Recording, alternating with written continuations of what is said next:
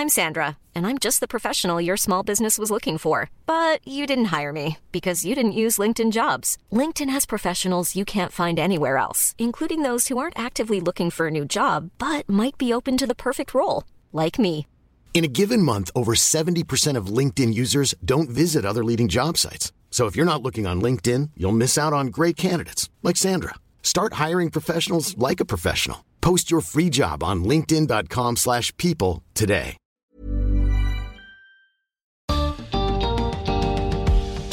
¿Qué se esconde detrás de las nuevas formas de amar en las generaciones más jóvenes? Bienvenidos al podcast de TED en español. Soy Jerry Garbulski. Chipi Lozano tiene 22 años, es estudiante de medicina, blogger y viajera. En su testimonio a corazón abierto en TEDx Cádiz University, Chipi nos cuenta lo que aprendió reflexionando sobre sus historias de amor y sexo. Se pregunta, entre otras cosas, cómo están evolucionando los tabúes de las relaciones.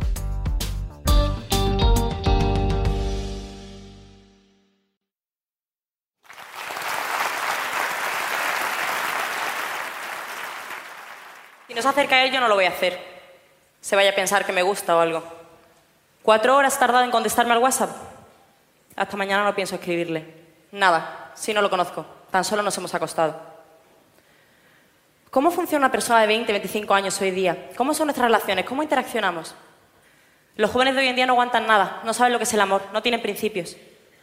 Pero, ¿de verdad solo vamos a peor? ¿De verdad somos seres tan vacíos? ¿Cómo es el amor hoy? ¿Hay amor? Ortega y Gasset, que me encanta por cierto, entendía la realidad según el perspectivismo. Hablaba de que cada uno era uno y su circunstancia. Por lo tanto, el concepto de realidad era diferente para cada persona. Él hablaba de que teníamos ¿no? como unas lentes, como una ventana al mundo. Hoy no vengo otra cosa que a poneros mis gafas, a contaros mi experiencia y a que veáis el amor desde mi ventana. Para poneros un poco en contexto, mi primera relación estable duró tres años, desde los 17 hasta los 20. Fue una relación sana, estable, madura, de confianza. Fue una persona muy especial para mí y aprendí mucho con él. Pero ambos sentíamos que teníamos muchas inquietudes. Yo sentía que necesitaba conocer más. Y no solo chicos, sentía que necesitaba madurar sola. Al haber crecido con él esos años tan importantes de mi vida, sentí un poco como, que mis proyectos y mis sueños no eran solo míos.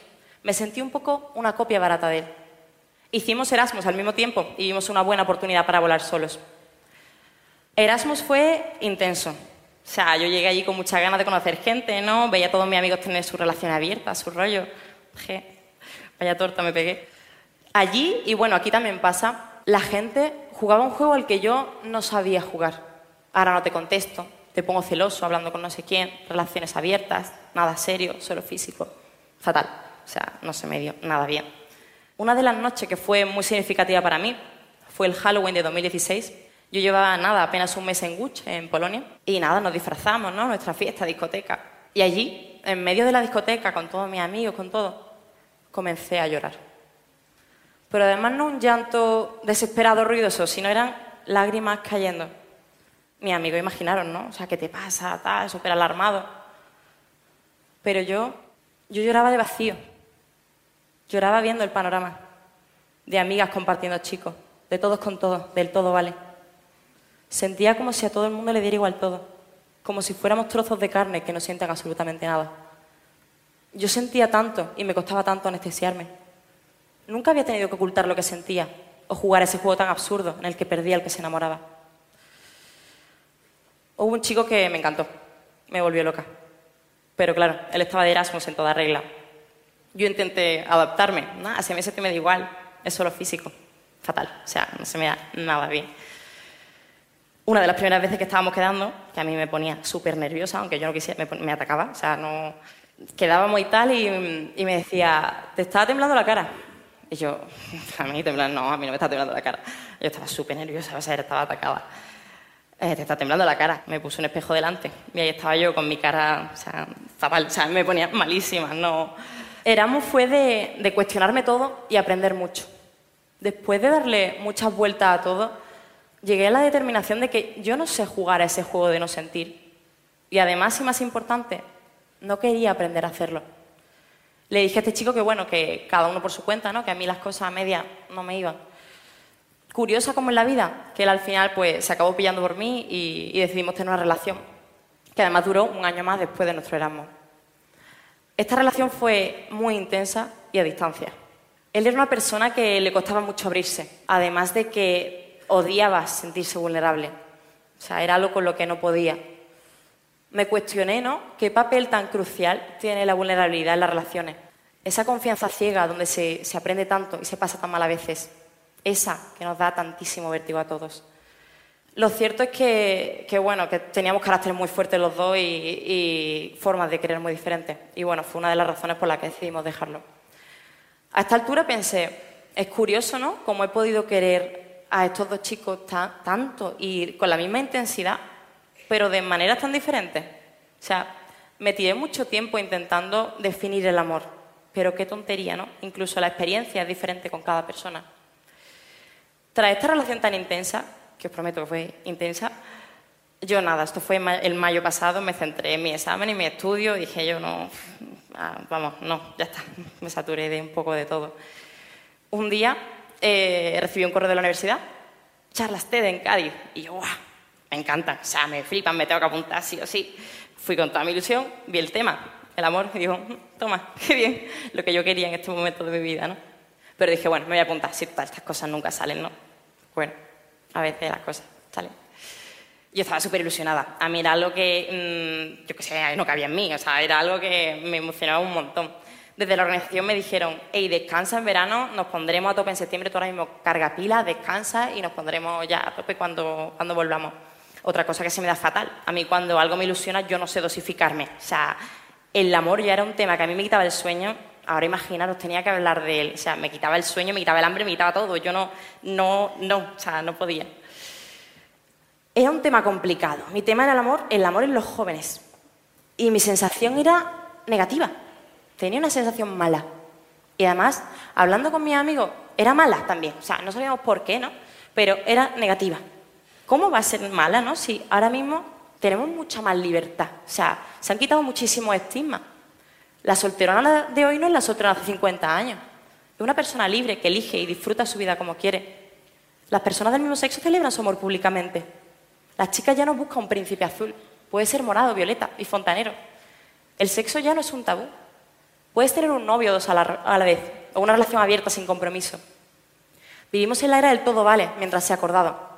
En teoría, y sé que suena raro, somos la generación más fiel, porque en realidad cuando algo nos gusta, no reparamos en tirarlo.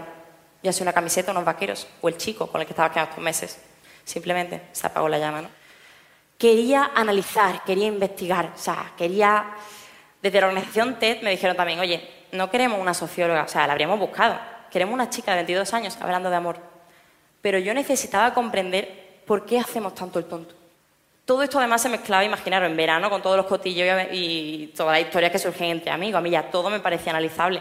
Por ejemplo, me llamaba una amiga y me decía, nada, tía, aquí que estoy con, con, Pepito y con sus padres que hemos venido a comer y tal. Pero, tía, me han invitado a ir a Almería con ellos. Yo no sé qué se pensarán. Y claro, yo, para mí, pensando, chica, un año quedando con Pepito día sí, día también. O guardáis fidelidad y estás comiendo con sus padres. O sea, no sé. ¿Qué es lo que se van a pensar, no? ¿En qué momento el amor ha pasado a ser un tabú cuando el sexo ha dejado de serlo? ¿Por qué nos da tanto miedo, o yo que sé qué, a decir que es tu novio? ¿Por qué nos caga tanto? ¿Por qué es urticaria el compromiso? O quedaba con otro amigo y me, de, y me decía, ¿sabes, Chipi? No recuerdo la última vez que me lié con alguien sobrio. Impacta, ¿eh? Pero todos sabemos que no es ninguna locura hoy día. No es ninguna locura. ¿Qué es el alcohol? ¿Una excusa? Un desinhibidor, está claro. Quizás es una forma de lidiar con una cierta incapacidad para sociabilizar. No sé, yo intentando explicarlo todo. Simon Sinek, que es un escritor y un, y un coach británico, que también ha dado varias TED, hablaba de que un uso temprano y compulsivo de redes sociales entorpecía el desarrollo de, de, de las habilidades sociales. Y hablaba de la, de la generación millennial, nosotros como una generación carente de esas relaciones humanas reales. ¿Es el alcohol una forma de cubrir esas incapacidades? No sé, yo creando mis teorías en el aire. Todo tengo que decirlo, o sea, a mí las redes sociales me encantan. Yo soy muy fan de Instagram, por ejemplo. Y además me gustan las publicaciones con letras, los tochos, los grandes, los que hay que leer, me encantan, o sea, me flipan. Y los guardo, los selecciono, en fin. Y de vez en cuando pues me siento y me pongo a leerlos todos. Y cuando aburre, pues... Me di cuenta que tras todos esos tochos de letra había un bombardeo continuo de un mensaje. O sea, y, y lo vi y dije, joder. Había un bombardeo continuo de que nadie te cambia. No dependas de nadie. No te hace falta nadie para ser feliz. Naranja completa, etc. Bombardeo. Uno profundiza esto y de qué tontería estamos hablando, ¿no? ¿Cómo tu pareja no te va a afectar nada en absoluto? ¿Cómo no vas a depender de ella en, nada? O sea, ¿qué es una pareja y qué es el amor? Creo que el amor de hoy está un poco individualizado. O también percibí en redes sociales un sentimiento muy fuerte de, de carpe diem. Viaja, ríe, disfruta, vive tu momento, tus proyectos, tus sueños, tu vida. Tú, tú, tú. Creo que a veces también nos volvemos un, poco egoístas. The Times, en 2013, nos bautiza como la generación del yo, yo, yo. No me confundáis, quiero hacer aquí un paréntesis. O sea, adoro nuestra generación. O sea, una vez de verdad me, me creí que éramos personas vacías y superficiales, pero no es cierto. Siempre se ha dicho que la generación presente es peor a la anterior. Sócrates ya hablaba así de la juventud hace 2500 años. Somos una generación completamente internacional, compartimos idioma y culturas diferentes. Hay muchísimo más respeto por el desigual. Y no solo respeto, sino una inmensa curiosidad por el mundo. Ah, es mucho más fácil viajar ahora y, aunque, aunque no quieras moverte, hay Erasmus por todas partes. Es difícil ser un estrecho de mente hoy día, aunque muchos lo consiguen. Somos una generación que no busca un trabajo fijo o un gran sueldo, sino disfrutar el tiempo que estamos aquí. Carpe diem, y es maravilloso. De hecho, es pelea diaria con mi padre para que sepa saborear el presente y el trabajo no lo consuma tanto. Pero creo que, irónicamente, ese carpe diem nos impide disfrutar muchas cosas. El carpe diem que entendemos hoy no entiende de compromiso o de cultivar algo por un largo periodo de tiempo o de renunciar a algo por alguien. El carpe diem de hoy entiende de hoy y de esta noche y de no atarte nada porque la vida son dos días. Oye, y que vive las cosas de una noche, pero hoy he venido aquí a hablar de amor y no de sexo. Con todo el tema de la, de la charla y tal, se me ocurrió hacer una encuesta. Bueno, se, realmente se le ocurrió a mi madre, pero bueno, hice una encuesta. No esperaba mucha participación, era verano, el tema era el amor. O sea, no. Pero bueno, la hice. Dije, ah, me lanzo. No es representativa, ni oficial, ni he usado aquí ningún dato, pero en tan solo 24 horas obtuve 173 respuestas. Y en 20 días, más de 850. O sea, cientos de conceptos y reflexiones sobre qué es el amor y qué cambios han hecho en uno mismo. Tochos que me pusieron los pelos de punta. ¿Qué es lo que nos pasa cuando hablamos bajo un anónimo? Es curioso. Seguí investigando. Quería, quería ya meterme, o sea, ya no. Pensaba que veía el problema, problema, desde muy de cerca. Quería ya ver quiénes somos los millennials o, o qué factores nos hacen actuar como actuamos, qué, no sé, qué educación hemos recibido, quiénes han sido nuestros padres, qué entorno hemos, no sé, ver, origen. El verano fue intenso, muy intenso. Eh, por ejemplo, en mi, en mi caso, ¿no? en mi educación, mmm, mis padres tuvieron muchas carencias en su infancia y han querido que a mí no me faltara de nada. Siempre con mucho hincapié, ¿no? en que me currara y, supiera valorar todas mis cosas. Pero sé que lo he tenido mucho más fácil que ellos. Considero que vivimos en la era de la inmediatez, que cuando queremos algo lo tenemos, ya sean objetos por Amazon, conversaciones por WhatsApp, relaciones, sexo. Y creo que a veces nos volvemos unos impacientes. Queremos que todo funcione ya, cuando las mejores cosas de la vida requieren tiempo y trabajo. Yo es que estoy esperando a alguien especial y es que hoy en día no hay nada. Típico, ¿no? ¿Qué esperas? ¿Que venga alguien con un cartel luminoso? ¿Ey, soy especial? ¿Soy interesante? ¿Mm? ¿Soy la tuya? No sé. O sea, no creo en la alma gemela.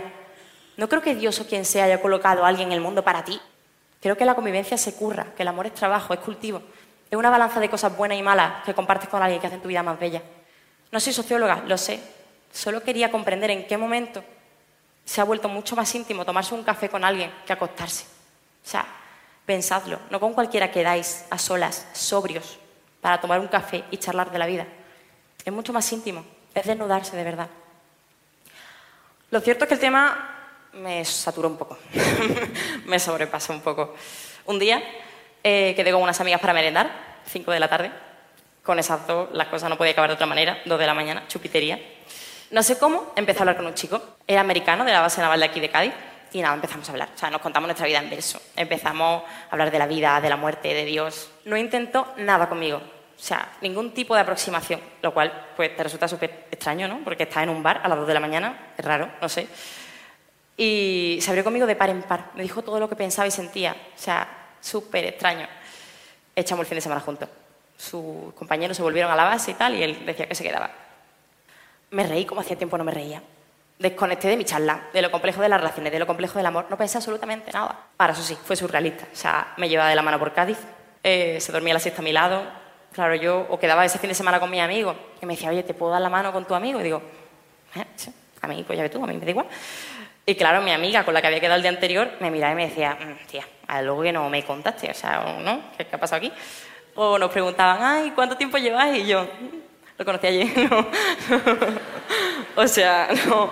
O sea, fue totalmente surrealista. Luego el nada se fue de misión a Israel por, por ahí y la cosa quedó ahí. Fueron solo dos días, pero este chico me recordó lo simple, ¿no? Que en realidad el amor. Lo que se gana apostando por las personas, jugándotela, abriéndote, tomando café y denudando el alma. Como veis, me estoy quedando absolutamente en pelotas aquí. O sea, os lo he contado todo. O sea, me daba mucho miedo abrirme de esta manera y me siento vulnerable en cierta forma. Pero creo que no podía defender que tenemos que abrirnos sin dar un poquito el ejemplo. ¿Sabéis qué veo de todo esto? De todas nuestras relaciones, historias, desamores y aventuras. Veo crecimiento, veo madurez, veo personas más ricas por lo que han pasado y han vivido. Nunca he aprendido y crecido tanto como en mis relaciones, donde me he sentido totalmente desprotegida y vulnerable. Hoy solo quiero pediros que dejemos de hacer el tonto, que las cosas de una noche están bien, son divertidas, pero que si quieres que vayan a más, no dejes de hacerlo por miedo o porque no se lleve las cosas serias. Que el que se enamora no pierde, el que siente gana. ¿Qué? ¿Nos tomamos un café? Muchas gracias.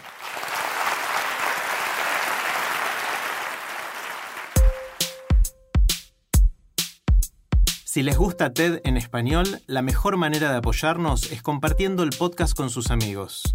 Pueden encontrar todos los episodios en Spotify, en Apple Podcast o en tedenespanol.com. También nos pueden dejar un comentario en la página de Facebook de TED en Español. Soy Jerry Garbulski y los espero en el próximo episodio.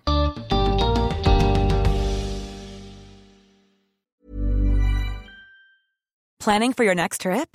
Elevate your travel style with Quince. Quince has all the jet setting essentials you'll want for your next getaway, like European linen, premium luggage options, buttery soft Italian leather bags, and so much more. And is all priced at 50 to 80% less than similar brands. Plus, Quince only works with factories that use safe and ethical manufacturing practices. Pack your bags with high-quality essentials you'll be wearing for vacations to come with Quince. Go to quince.com/pack for free shipping and 365-day returns.